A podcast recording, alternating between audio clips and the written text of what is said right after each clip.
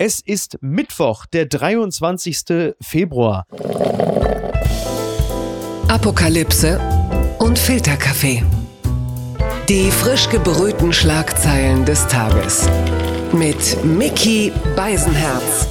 Einen wunderschönen Mittwochmorgen und herzlich willkommen zu Apokalypse und Filterkaffee, das News Omelette. Und auch heute blicken wir ein wenig auf die Schlagzeilen und Meldungen des Tages. Was ist wichtig? Was ist von Gesprächswert? Worüber lohnt es sich zu reden? Und ich glaube, sie hat eine leise Ahnung, worüber ich äh, vorrangig reden möchte. Es ist das Thema, was uns alle beschäftigt. Und mit ihr kann man das besonders gut besprechen, denn sie ist stellvertretende Chefredakteurin und Leiterin des Hauptstadtbüros beim Redaktionsnetzwerk Deutschland. Eine liebe Freundin Freundin dieser kleinen Sendung. Guten Morgen, Eva Quadbeck. Guten Morgen, Miki, grüße dich. Wir fangen jetzt erstmal popkulturell an. Äh, heute vor 20 Jahren war das letzte Bee Gees-Konzert. Und tja, hm. Und äh, jetzt natürlich die Frage, unter welchem Bee Gees-Hit äh, subsumieren wir eigentlich die aktuelle politische Situation? Ist es irgendwie eher so, How can you mend a broken heart äh, in Bezug auf Putins äh, Gefühlslage oder doch Staying Alive, äh, wenn wir auf den Rest schauen? Ja, auf jeden Fall letzteres. Also Staying Alive ist ein Motto, mit dem wir hier in Europa sicherlich äh, alle gehen möchten. Ja, übrigens, das habe ich noch bei meiner umfangreichen Recherche entdeckt, dass auch vor 20 Jahren, ziemlich genau vor 20 Jahren, gab es eine Meldung und zwar, Schröder erlässt Putin 7,1 Milliarden Euro Schulden. Also äh, Russland zahlt 500 Millionen Euro für DDR-Transferrubel. Und ein gewisser Gerhard Schröder, damals Bundeskanzler, sagte noch, als er Wladimir Putin einiges an Geld erließ, äh, wir haben einfach eine Paketlösung gemacht. Es war ein anderes Deutschland und ein anderes deutsch-russisches Verhältnis, oder? Ja, aber die Freundschaft Schröder-Putin existiert ja immer noch, wie wir alle wissen. Und äh, deshalb haben wir jetzt auch diese schicke Nord Stream 2 Gaspipeline, die wir jetzt in den großen Korb der Sanktionen schmeißen können, äh, weil der Grundstein der Freundschaft ja in dieser Zeit gelegt worden ist. Die Schlagzeile des Tages. Wer in Gottes Namen denkt Putin, wer er ist? Biden verkündet Sanktionen gegen Russland. Das zitiert die Welt. US-Präsident Joe Biden hat schwerwiegende Finanzsanktionen gegen Russland angekündigt. Auch Nord Stream 2 war Thema bei seiner Pressekonferenz. Zeitgleich betonte Biden, er habe nicht vor, gegen Russland zu kämpfen. Und ich finde, äh, genau mit diesen Sentenzen ist im Grunde genommen das gesamte Dilemma der westlichen Reaktion oder des, ich benutze diesen Begriff in diesem Zusammenhang jetzt gerne mal Instrumentenkastens doch schon zusammengefasst. Und eine äh, Frage noch vorweg, wenn Joe Biden sagt, äh, was glaubt Putin, wer er ist, ist das nicht vielleicht der Denkfehler, sondern müssen wir uns nicht eher die Frage stellen, was dachten wir eigentlich, wer Putin ist? Ja, richtig. Das äh, fragt sich der Westen ja schon länger. Was geht eigentlich in dem Kopf dieses Mannes vor? Und ähm, er hat mit seiner Rede von Montagabend da ja nun den Vorhang fallen lassen. Und jetzt wissen wir, dass er Appetit auf Land in Osteuropa mhm. hat und ähm, auf jeden Fall jemand ist, der Völke stenkt. Und bisher haben wir ja immer nur gemeint, er will eigentlich nur die alte Sowjetrepublik zurückhaben. Ja. Aber um zu deinem Instrumentenkasten zu kommen, also wenn jemand sagt, ich will nicht gegen Putin kämpfen, das ist so ähnlich wie wenn ich sagen würde, ich will dir nicht den Hintern treten, dann haben wir das als Option auf jeden Fall auf dem Tisch liegen. Ja. Und äh, das ist natürlich auch das Problem. Also Biden sagt, wenn er das haben möchte, dann kann er das haben. Genau. Und auch das, das Drama an der ganzen Geschichte, es geht um Europa, es geht um äh, einen Krieg, der möglicherweise auf europäischem Boden geführt wird. Und wer unterhält sich darüber und wer entscheidet das alles? Russland und die USA und Europa ist raus. Ja, wir waren doch so stolz letzte Woche, als Macron an diesem langen und breiten Tisch saß und Olaf Scholz, der letzte Woche äh, noch gefeiert worden ist für seine geschickte Diplomatie. Und diese Woche stehen alle da in gewisser Hinsicht mit runtergelassener Hose da, weil wir eben diesen Wladimir Putin völlig falsch eingeschätzt haben. Jetzt mal etwas ketzerisch gefragt. Wir kennen die Bilder von Wladimir Putin, speziell aus den frühen, mittleren 2000ern, die immer so ein bisschen aussahen wie aus dem Fisch- und Fang-Katalog. War da nicht auch ein bisschen absehbar, dass jemand wie er auf unsere äh, westliche Achtsamkeitsrhetorik nicht so wirklich zucken würde? Mhm. Also so tiefenpsychologisch schöpfe ich normalerweise nicht, dass ich sagen kann, ja. von dem nackten Oberkörper von Putin äh, geht der Ukraine-Krieg von heute aus. Also das, ähm, den Bogen würde ich nicht schlagen wollen. Mhm. Es ist eher so, dass man da hätte erkennen können, dass Putin sicherlich jemand ist, der Wert darauf legt, in Berlin würde man sagen, Respekt zu bekommen. Ja? ja. Und ähm, den hat er aus seiner Sicht vom Westen aus nicht hinreichend erhalten. Der Westen hat Putin aus seiner Sicht einfach nicht ernst genug genommen. Und wenn man daran mhm. zurückdenkt, dass es Obama war, der gesagt hat, Russland sei eine unbedeutende Regionalmacht, ja. dann war das sicherlich der historische Fehler, den Obama begangen hat und den wir heute mit ausbaden müssen. Und es ist auch so, dass Putin durchaus schon früh darauf verwiesen hat, dass er nicht wünscht, dass es eine NATO-Osterweiterung gibt. Das alles ist eigentlich immer ignoriert worden. Also das ist eben auch Teil der Wahrheit, ist trotzdem natürlich kein Grund, ähm, einen Krieg anzuzetteln. Aber die Ausgangsfrage hat es auch was mit seinem Charakter zu tun. Er hat sich sicherlich verändert mhm. in der Zeit von 2002 bis heute. Er hat ja auch mal im Bundestag gesprochen und da haben eigentlich alle. Er klang sehr sanft damals, fand ich. Da haben eigentlich alle geglaubt, dass so nach der friedlichen Revolution in Deutschland und in Osteuropa auch Russland ein demokratisches Land werden könnte. Und Putin war sicherlich damals sehr viel näher an Demokratie, als er es heute ist. Mhm. Aber vor allen Dingen in den letzten Jahren hat er sich sehr eingekapselt. Manche sagen, Corona hat mit dazu beigetragen. Mhm. Zwei Jahre lang hat er kaum jemanden an sich rangelassen. Es waren ja nicht nur Putin und Scholz, die da an diesem absurd langen Tisch ihm gegenüber sitzen mussten. Ja. Auch seinen Außenminister hat er ja zehn Meter weiter weg an der Tafel verbannt, als er sich mit ihm noch darüber unterhalten hat, ob Diplomatie noch hilft. Und offensichtlich hat er die Antwort nicht verstanden, weil der Außenminister hatte eigentlich gesagt, es kann noch eine diplomatische Lösung geben. Ja, genau. Also wir waren ja jetzt gerade schon so schön im Bereich der Tiefenpsychologie, nenn es wie du willst. Nur ist es ja bekannt, dass speziell Männer, wenn sie die 70 überschritten haben und die körperliche Leistungsfähigkeit nachlässt, äh, gerne auch mal zur sexuellen Aggression neigen sagen, äh, jetzt klinge ich schon ein bisschen wie eine Taz-Kolumnistin, aber ich ziehe das jetzt auch durch. Ist es jetzt in seinem Fall im übertragenen Sinne so, dass er damit jetzt auch eine gewisse Form der Virilität beweisen will, dass er jetzt, sag mal, im letzten Lebensviertel auch Russland nochmal zu alter Größe erwachsen lässt als Legacy, wie man gerne neudeutsch sagt? Auch wenn ich dich jetzt enttäuschen muss, wenn ich da die Altersfrage mal ein bisschen erde. Mhm. Ich glaube, das hatte eher was damit zu tun, dass ihm die Lebenszeit wegläuft und dass zu seinem Lebenswerk ja. noch dazugehört, dass er tatsächlich dieses Großrussland möchte, dass ja. er Minimum einen Teil der alten Sowjetrepublik äh, sich wieder zurückerobern möchte, im wahrsten Sinne des Wortes. Und er weiß, an die NATO-Länder kommt er nicht ran und deshalb möchte er sich jetzt mal ganz schnell Minimum die Ukraine einverleiben. Joe Biden, genauso wie Boris Johnson beispielsweise, mutmaßt ja, dass das aber nur der Auftakt ist, um weiter bis nach Kiew voranzumarschieren. Und das dann wiederum, unter anderem Vitali Klitschko hat es ja auch gesagt, liebe Balten, da seid euch mal ganz sicher, ihr seid die Nächsten, die dran sind. Wie glaubst du, also niemand kann ja derzeit wirklich genau estimieren, wozu Putin bereit ist. Wir sind ja, also wir in Anführungsstrichen als der Westen, sind ja deutlich berechenbarer als Putin selbst. Und trotzdem, ist es überhaupt einschätzbar, wie weit er wirklich gehen wird, wie viel Risiko er bereit ist einzugehen? Also konkret ist das nicht einschätzbar. Ich würde Stand jetzt mal meinen, dass die russischen Soldatenstiefel keinen NATO-Boden betreten werden. Aber wer ihm am Montagabend genau zugehört hat, da kam eben dieses völkische Gedankengut durch, dass Russen auf russischem Boden leben sollen. Und auch diese Großrussland-Fantasien, mhm. dass das alles ihm gehört hat. Kiew, die Hauptstadt der Ukraine, hat er als Mutter aller russischen Städte bezeichnet. Das ist eine mittelalterliche Bezeichnung für ja. Kiew. Und ähm, hat auch der Ukraine abgesprochen, dass sie überhaupt eine Nation sein kann. Und wenn man dann mal in die baltischen Staaten reinguckt, welche Länder haben große russische Bevölkerungsanteile? Dazu gehört auf jeden Fall Lettland. Äh, in Litauen ist er eher klein, aber natürlich ist dann so ein Land wie Lettland äh, tendenziell gefährdet, mhm. wenn Putin sagt, ich muss da die russische Bevölkerung schützen. Das ist ja so diese Rhetorik, mit der dann auch Krieg oder ein Einmarschieren rechtfertigt wird. Außerdem hat Putin ja äh, der Ukraine, also er hat sich ja in dieser Rede ja auch ein bisschen hochgepumpt. Ne? Er, hat sich ja, er war ja sehr aggressiv. Man hat das Gefühl, das war so ein bisschen wie sonst Trainer eine Mannschaft einspüren, bevor sie ein großes Spiel haben. So hat er ja wirklich da, hatte ja schon fast Kloppsche Dimensionen gehabt. Äh, wenngleich ich die beiden jetzt nicht direkt miteinander vergleichen würde, wird Jürgen Klopp wahrscheinlich auch weit von sich weisen. Zu Recht. Äh, völlig zu Recht. Aber er hat ja unter anderem dort auch kritisiert, dass die Ukraine ja eine Art Kleptokratie sei, in der Clans das Land unter sich aufgeteilt haben. Da muss man der Fairness halber sagen, da sind sich die Ukraine und Russland ja dann wiederum ja wirklich tatsächlich ziemlich ähnlich. Ja, ich wollte gerade sagen, das sagt der Richtige. Ja. Also ähm, Russland funktioniert ja nun auch so als ähm, höchstens noch als Autokratie, wenn es nicht überhaupt schon ein Alleinherrscherstaat ist. Die unbequeme Meinung. 2000 Euro für 1000 Kubikmeter Medvedev schürt Furcht vor Gaspreisexplosion.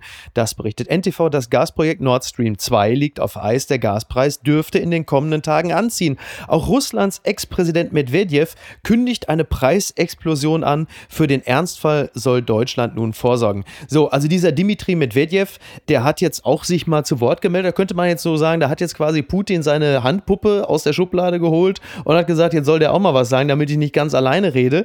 Trotzdem ist das natürlich eine breite Ansage. Es klingt ja nun auch ein bisschen, sagen wir es mal ganz vorsichtig, eingeschnappt. Trotzdem jetzt mal die Frage, wann sagt eigentlich der deutsche oder europäische Endverbraucher, also nichts gegen das Völkerrecht, schön und gut, aber äh, hier geht es ja auch ein bisschen um Bezahlbarkeit. Also dieses Schwert, was der Medvedev da auf den Tisch gelegt hat, dessen Schärfe darf man wirklich nicht unterschätzen. Mhm. Der Energiepreis ist der Brotpreis des 21. Jahrhunderts. Also äh, deswegen können dann auch Revolten ausbrechen, wenn der zu sehr steigt. Und wir dürfen nicht vergessen, wir haben heute schon in Deutschland eine wirklich äh, starke Inflation und ein steigender Gaspreis, der kommen wird. Äh, 70 Prozent teurer als im letzten Jahr, glaube ich. Ne? Also wirklich wahnsinnig. Energiepreise ja. sowieso schon gigantisch hoch ja. und ähm, der Gaspreis wird jetzt nochmal hochgehen unabhängig davon, was Russland macht, weil wir wissen, 50 Prozent der Wirtschaft sind Psychologie. Und schon allein, dass ähm, Putin da am Gashahn sitzt, wird den Gaspreis in die Höhe treiben und die Leute mit kleinen Einkommen natürlich unglaublich in Schwierigkeiten bringen. Und so dicke Entlastungspakete kann die Ampelkoalition überhaupt nicht auf den Tisch legen, ja. als dass das ausgeglichen werden könnte. Und dementsprechend ist das natürlich im Moment die Waffe, mit der Russland eben Europa und insbesondere Deutschland droht. Und Deutschland hat ja noch das besondere Problem, dass äh, wir äh, gegen den Rat und gegen den Willen der anderen Europäer Nord Stream 2 durchgefochten haben und sie jetzt mit einem Verwaltungstrick äh, auf Eis legen müssen. Genau, das, das wollte ich nämlich sagen. Also dieser Satz von Olaf Scholz, alle waren ja total glücklich, dass er es endlich mhm. mal in den Mund genommen hat, den Voldemort Nord Stream 2. er hat ja nicht gesagt, das kannst du jetzt komplett vergessen, die Pipeline kannst du zuzementieren, sondern er hat gesagt, das Ganze liegt auf Eis. Jetzt die Frage, wie viel Völkerrechtsbruch darf es denn sein, bis man äh, das ganze Ding wieder vom Eis zieht und sagt, naja, unter diesen Voraussetzungen, dann können wir auch wieder weitermachen. Also man bräuchte sowas wie äh, ein Minsker Abkommen noch einmal, aber das ist ja in ganz weite Ferne gerückt, ja. weil Putin ja auch dieses Format in die Tonne getreten hat.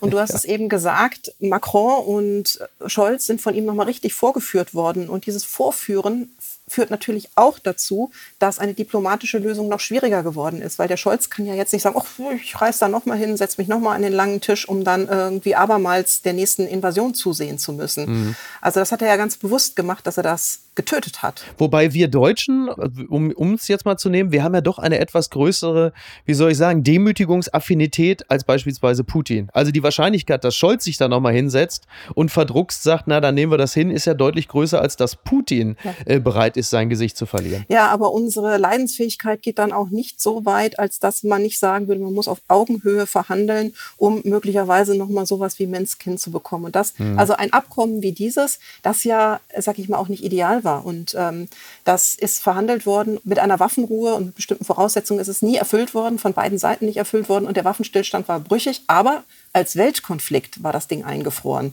Und wenn man das hinkriegen könnte, dann ja, dann könnte man auch ähm, was man sonst alles so tut, auch noch ziemlich 2 wieder in Gang setzen oder endlich in Gang setzen. Wer ist eigentlich am Dienstag mit den größeren Kopfschmerzen wach geworden? Äh, Saskia Esken, die Olaf Scholz letzte Woche für seine Diplomatie noch den Friedensnobelpreis verleihen wollte, oder Manuela Schwesig? Naja, Saskia Esken hat ja schon eine relativ hohe Schmerzfreiheit. Von daher würde ich sagen. Das ist richtig keine Kopfschmerzen. Ja. Und äh, Manuela Schwesig, für die ist es echt schwierig. Die hat sich da auch als Regierungschefin, Ministerpräsidentin reingehangen.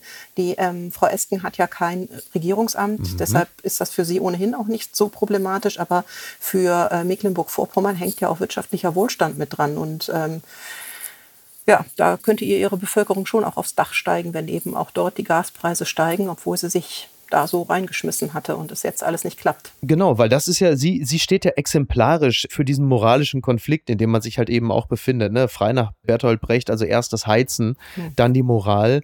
Da geht ja einfach unfassbar was verloren und sie steht ja nicht ganz alleine mit dieser Problematik, denn zum Beispiel auch Wirtschaftsminister Habeck, dem ja eigentlich die Energiewende jetzt bald mal gelingen wollte und sollte, steht ja nun auch vor einem großen Problem, denn äh, du kannst ja, also um jetzt mal Friedrich Merz zu zitieren, wir können ja nicht aus allem aussteigen, wir müssen ja auch mal irgendwo einsteigen und das Aussteigen aus der ja. Kohle und der Atomenergie, das war ja beschlossene Sache, aber das fußte ja bis zum gewissen Grad zumindest noch darauf, dass man wenigstens noch Gas zur Verfügung hat. Was machen wir denn jetzt?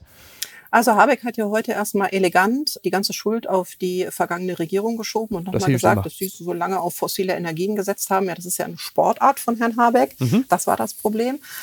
Ja, bei den Grünen ist der Hoffnungswert groß, dass man jetzt vielleicht mit den Erneuerbaren vorankommt, wenn man sieht, wie erpressbar man ist, wenn man nur auf fossile Energien setzt. Aber mhm. natürlich sind wir noch nicht so weit, dass wir das ähm, Hokuspokus dann tatsächlich eins zu eins ersetzen können.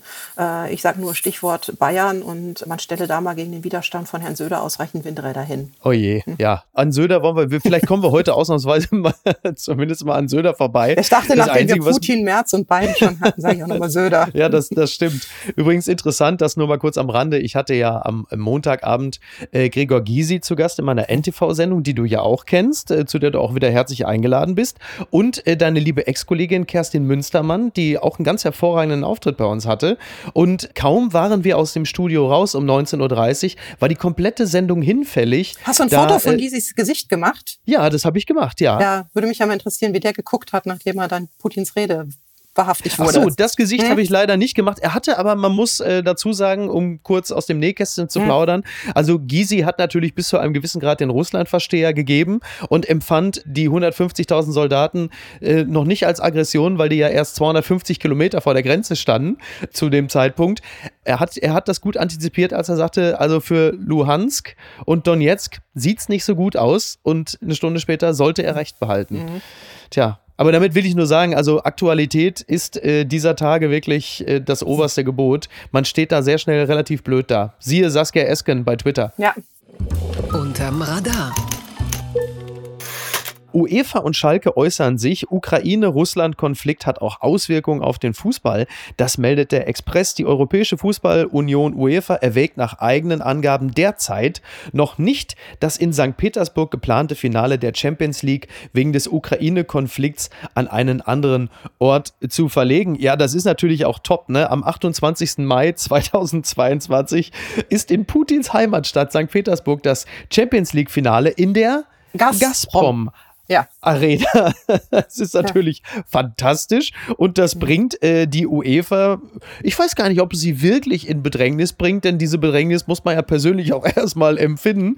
Wiederum der FC Schalke, der ja nun eine, wie ich finde, moralisch unangreifbare Fanschar hat und das sage ich hier als Borussia Dortmund-Anhänger, der sieht sich natürlich schon ganz anderen Problemen ausgesetzt, denn die doch in der Regel sehr sensiblen Schalke-Fans sind natürlich überhaupt nicht happy darüber, dass der Hauptsponsor Gazprom heißt. Man will aber derzeit vom FC Schalke die weitere Entwicklung beobachten, bewerten und nachdrücklich zum Frieden appellieren, zum Schutz der von der Krise betroffenen Menschen, was für mich übersetzt bedeutet, also wir prüfen mal so lange intensiv, bis das Thema niemand mehr interessiert. Mhm. Ja, ich habe schon keine Tränen mehr, wenn ich höre, wie die sich für Menschenrechte einsetzen. Ja. Aber ich glaube, dass da noch nicht das letzte Wort gesprochen ist. Mhm. Ich verstehe ja nicht so viel von äh, Fußball, aber was mich immer wieder beeindruckt, ist wirklich die Dickfälligkeit und die Ignoranz von Sportfunktionären. Und zwar über alle Sportarten hinweg. Also ja. konnte man ja auch zuletzt betrachten in China bei den Olympischen Winterspielen. Muss da Thomas Bach jetzt mal der UEFA auch ins Gewissen reden?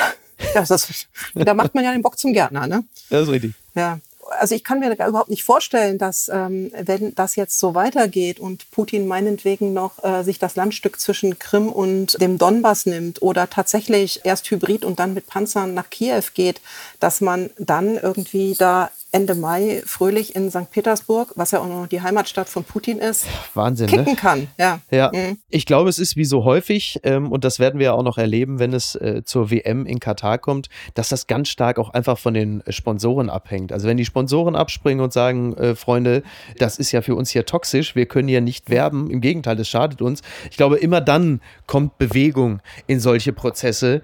Bis dahin, äh, pff, ich glaube, das interessiert die nicht weiter. Ja, es kommt immer Sache in die Bewegung, wenn es ans Geld geht. Also wenn ausreichend viele Fans sagen, wenn ihr so weitermacht, dann kommen wir einfach nicht mehr zu euren Spielen oder so. Ne? Oder es Probleme gibt bei der Übertragung der Fernsehrechte, dann. Ja. Aber erst, wenn es ums Geld geht, dann. Wie so häufig. Ansonsten reichen warme Worte. ja, wenn die, wenn die Worte äh, wärmer sind als unsere Heizung demnächst, ne? naja, wir warten mal ab. Blattgold. Lauterbach setzt auf Mehrheit für Impfpflicht. Das schreibt die Berliner Morgenpost. Bundesgesundheitsminister Karl Lauterbach zeigt sich weiter zuversichtlich, dass es am Ende eine Bundestagsmehrheit für eine allgemeine Corona-Impfpflicht gibt. An dieser Stelle herzlichen Glückwunsch nachträglich. Karl Lauterbach, er wurde am Montag 59 Jahre. Ich gehe mal davon aus, dass er im kleinen Kreise gefeiert haben dürfte.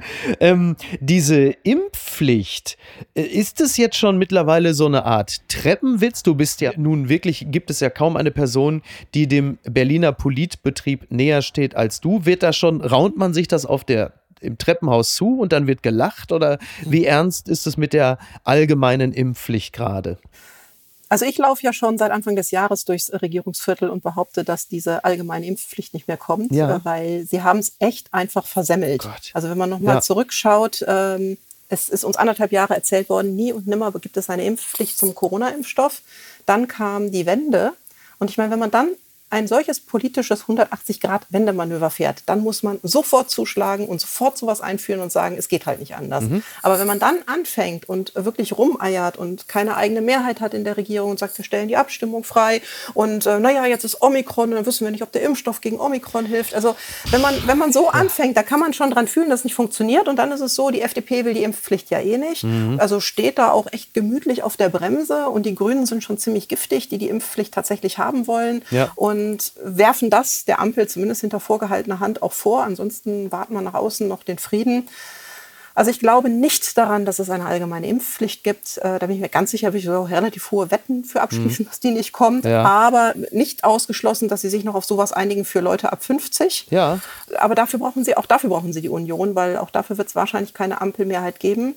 Und die Union will zwar grundsätzlich eine Impfpflicht, hat aber überhaupt keine Lust, der Ampel zur Mehrheit zu verhelfen und ihr damit auch aus der Patsche zu helfen. Ja, Und dementsprechend ist das wirklich auf dem Altar der Parteipolitik ist diese Impfpflicht geopfert worden. Aber es ist ja wirklich Wahnsinn. Ne? Du sagst es ja ganz richtig auf dem Altar der Parteipolitik, wenn wir bedenken, um was es hier geht. Was jetzt durch Omikron, was natürlich eigentlich verrückt ist, wenn wir die Neuinfektion uns angucken, aber halt eben natürlich nicht diese Schwere hat. Wir sind ja in einer Situation, in der die Dringlichkeit äh, des Impfens ja immer noch sich jeden Tag deutlich zeigt. Auch im Hinblick zum Beispiel auf Kinder, das sehen wir ja auch täglich.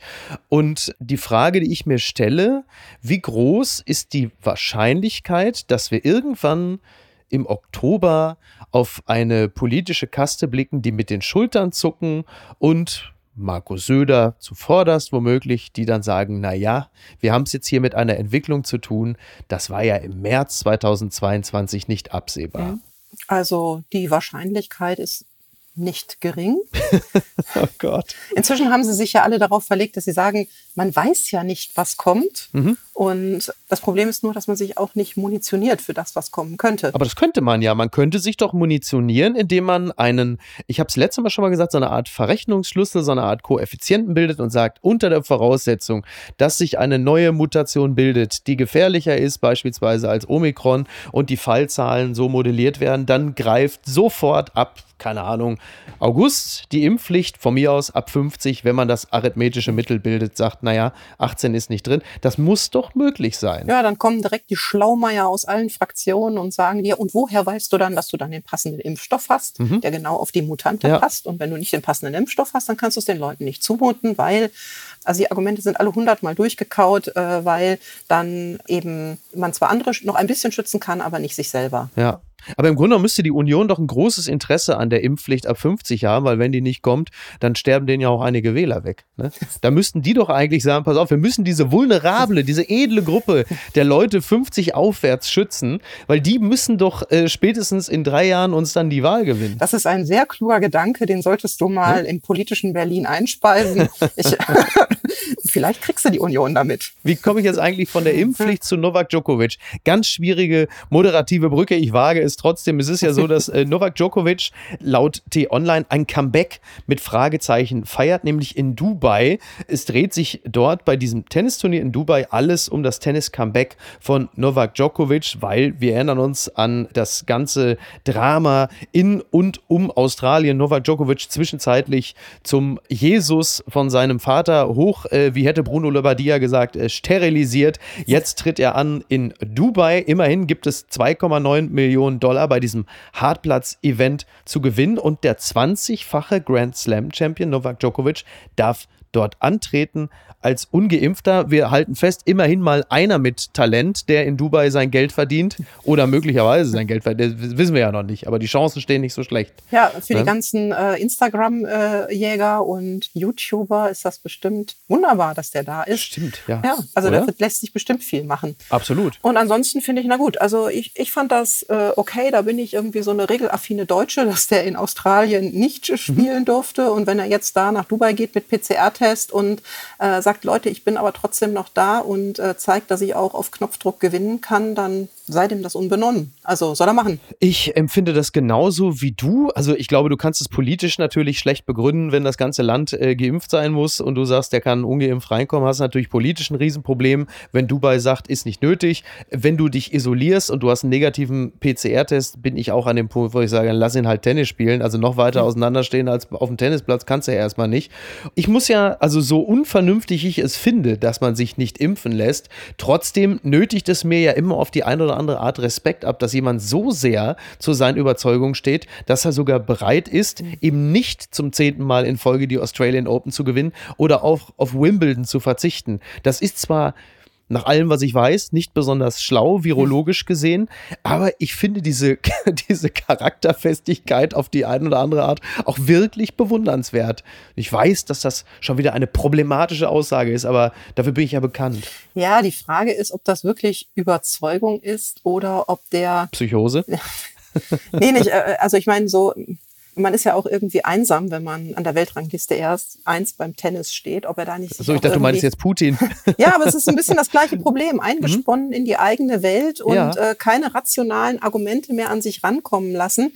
Äh, das ist so ein ähnliches Muster von Leuten, die sehr einsam irgendwo an der Spitze stehen. Absolut, total. Das stimmt. Ja, und dann, äh, es ist ja wie bei allen äh, Dingen und Menschen Umfeld, Umfeld, Umfeld. Ne? Mhm ist wie bei einer guten Wohnung. Lage, Lage, Lage, Umfeld, ja. Umfeld, Umfeld. Also es ist immer gut, ja. wenn man zu Hause korrektiv sitzen hat. Ey, äh, da kann ich ein Liedchen von singen. Glaub mir, in was für eine entsetzliche Richtung ich mich noch entwickelt hätte, hätte ich Niki nicht. Liebe Grüße an dieser Stelle. Unbegrenzte Unmöglichkeiten. The Guardian schreibt, Reef Ball Burials, the new trend for becoming coral when you die. Uh, do underwater cremation memorials help people regenerate marine habitats in death or are they a greenwashing Gimmick. Das ist eine ganz interessante Art, ein Leben nach dem Tode zu führen. Also man weiß ja, manch einer wird dann einfach beerdigt, manche lassen sich verbrennen und werden dann als Urne irgendwie auf den Kaminsims gestellt. Manche wiederum äh, sind dann ein Diamant ja. am Ring einer Düsseldorfer industriellen Witwe und andere wiederum können sich als eine Art künstliche Koralle äh, pressen lassen und sind dann in einem künstlichen Korallenriff. Und das empfinde ich als wahnsinnig tröstliche Vorstellung, Teil eines Korallenriffs zu sein. Ist das nicht schön, Eva? Es ist auf jeden Fall besser, als, äh, als leblose Hülle bei Körperwelten zu stehen. Das würde ich, Schöner Vergleich. Das würde ich, in das würde ich in jedem Fall sein. Man ist auf jeden Fall auch noch ausgestellt. Ähm, ich finde es ein bisschen absurd. Mhm. So, ja. also weil, wenn ich das richtig verstanden habe, wird die Asche ja dann erstmal in Beton gegossen genau. und dann wird auch noch behauptet, dass das Ganze umweltfreundlich ist und dass dadurch die Korallen nachwachsen. Da habe ich größte Zweifel dran, weil ja. wenn man die Korallen nachwachsen lassen könnte, dann könnte man ja auch ohne menschliche, menschliche Asche da ja. irgendwie was anpflanzen. Aber wie, wie dem auch sei, ich finde das, also jetzt äh, ernsthaft, mhm, also ja. natürlich ist, ist, äh, ist der Tod und ist, äh, wie, wie möchte ich beerdigt werden oder was soll mit meiner Hülle dann geschehen, ja. Das ist eine ganz individuelle Frage. Ja. Und es ist bestimmt gut, sich bei Lebzeiten darüber Gedanken zu machen und äh, die Nachkommen damit nicht allein zu lassen. Ja, das ist richtig. Dann ja. Hinweise zu geben, was man möchte. Ja, ich meine, ne, also es gibt ja auch die Variante zum Beispiel Friedwald, ne, dass man da dann irgendwie beerdigt wird. Andererseits weiß man, das dauert nicht lange, dann bist du plötzlich Teil eines Braunkohlegebietes. Das ist ja irgendwie auch unschön. Ich finde nur diese, diese Formulierung, er ist jetzt bei den Fischen, den man aus der Mafia kennt, äh, bekommt in diesem Zusammenhang ja eine ganz neue Bedeutung, weil bei der Mafia weiß man, man wird ja da häufig auch schon vor dem Ableben äh, bereits ins Meer entlassen. Insofern ist das natürlich definitiv äh, die schönere Alternative. Und bislang ist der Bezug des Durchschnittsbürgers zum Meer ja eher so, dass wir da unsere Plastiktüten lassen oder die armen Schildkröten dann irgendwie die Träger von unseren Cola-Dosen äh, um den Hals haben. So ist das doch eigentlich schön, wenn da Nemo so durch einen durchschwimmt anstatt dass man vielleicht ins All geschossen wird und dann mit irgendwie Elektroschrott da oben kollidiert. Also das, ich muss sagen, dass der Satz, Opa ist jetzt eine Koralle, toll. Was ist denn da schiefgelaufen? Husband slammed for upgrading to business class on flight and leaving wife in economy. Das berichtet Newsweek. Man has garnered criticism online after revealing how he upgraded himself to business class for a long haul flight but left his wife sitting back in economy.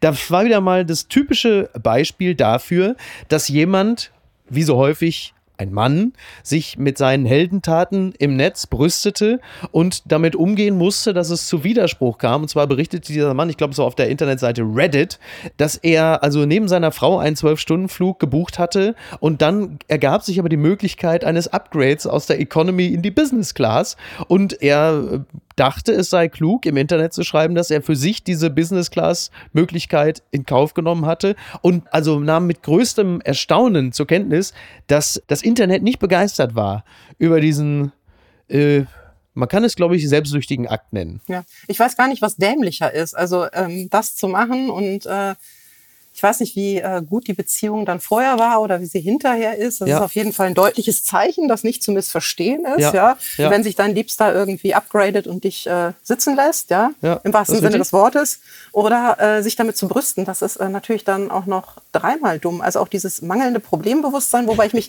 da dann frage, ob seine Gattin es ihm dann nicht auch in irgendeiner Form deutlich gemacht hat, dass er ein Problembewusstsein haben müsste bei diesem Akt.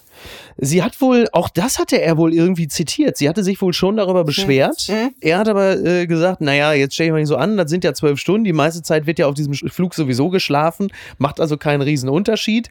Er hat also auch nicht so ganz verstanden, dass sie da insistierte und ähm, er hatte insgesamt relativ wenig Problembewusstsein für diesen ja ganzen Umstand. Und äh, so ein Upgrade ja. ist ja auch nicht immer ein Geschenk. Ich bin einmal von Air France abgegradet ja. worden. Das fand ich ganz toll. Da kam ich aus Paris und bin nach Düsseldorf zurückgeflogen. Ja.